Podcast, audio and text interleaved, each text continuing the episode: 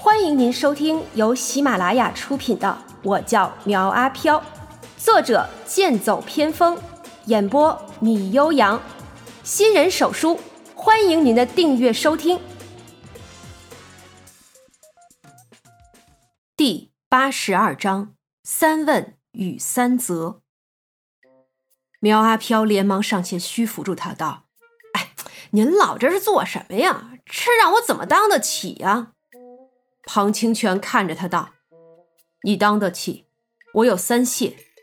一呢是谢你救了贝贝，我算到他命中有一劫，便命你暗中保护他，你做到了，我谢你也是应该的。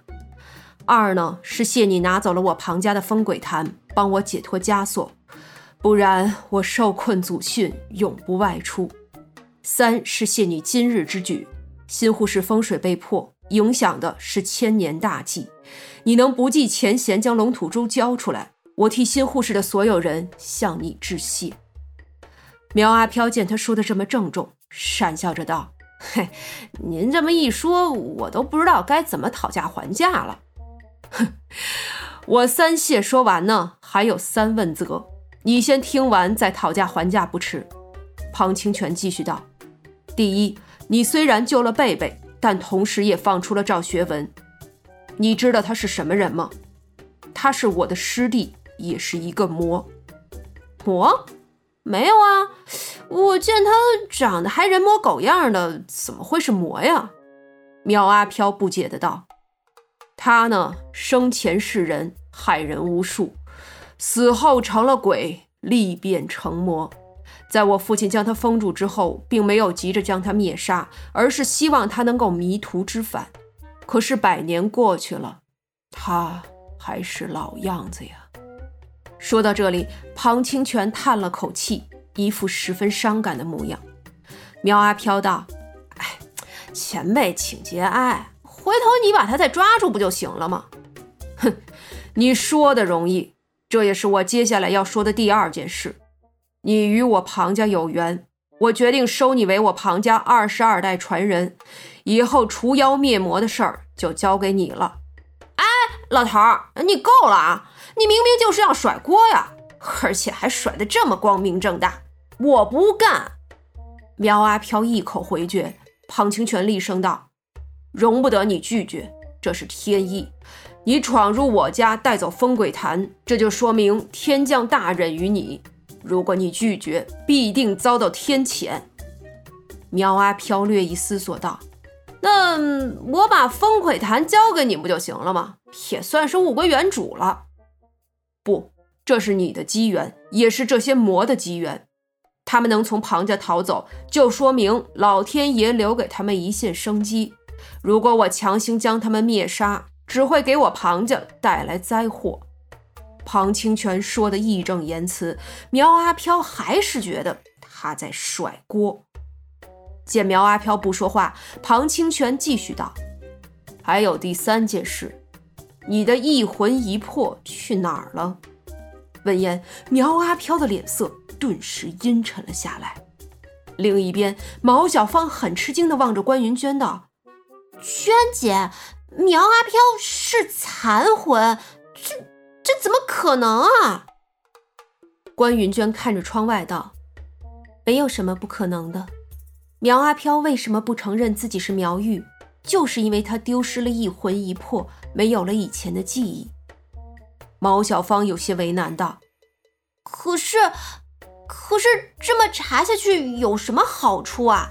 咱们还是别查了。”小芳，每个人都有不想让他人了解的过去。我不会去研究你的，只是希望你能帮我这一把，算我求你了。关云娟的语气还是那么温柔，但让毛小芳生出一种不寒而栗的感觉。我我知道了，娟姐，我会想办法查的。娟姐知道你最能干了，加油！等关云娟出去后，毛小芳松了一口气。也不知道是从什么时候起，关云娟的身上带着这么重的威压，难道说她已经修炼有成了？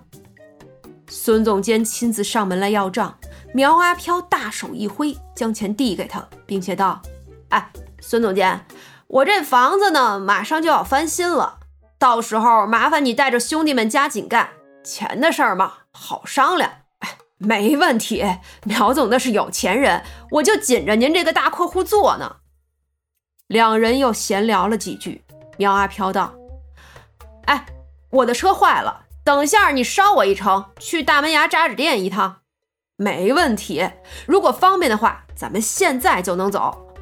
说着，苗阿飘和小莹、小文坐上白色面包车，前往扎纸店。路上，三个工人鬼直勾勾地盯着他，似乎很想要揍他一顿的样子。但是，一看到小文的时候，就跟变了个人一样。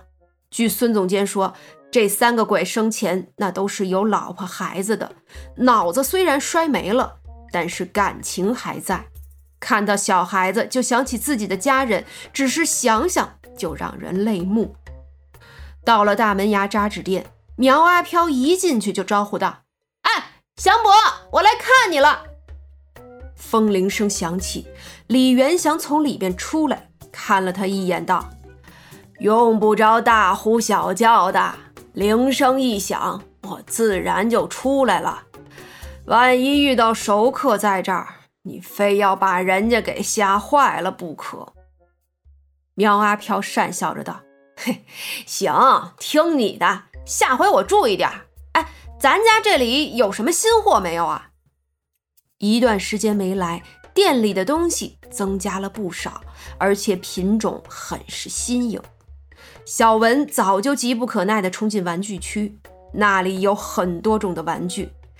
李元祥指着架子上的东西道：“你呀，自己看吧，这些都是我孙子设计的，喜欢哪种，我给你打八折。”苗阿飘拿着一个变形金刚手办道：“哟，你这还有手办呢？哎，这李强可真是用心了啊！不过还是小心点儿，对方要是告你侵权，那可是一告一个准儿。”李元祥笑着道。这个呀，你放心，外国的东西管不到这里来。再者，这东西一烧就没有了，没什么证据，他拿什么告我呀？还是小心点好。苗阿飘看了一眼小莹，然后将李元祥拉到一个角落，道：“哎，祥伯，你帮我看看这个是什么呀？”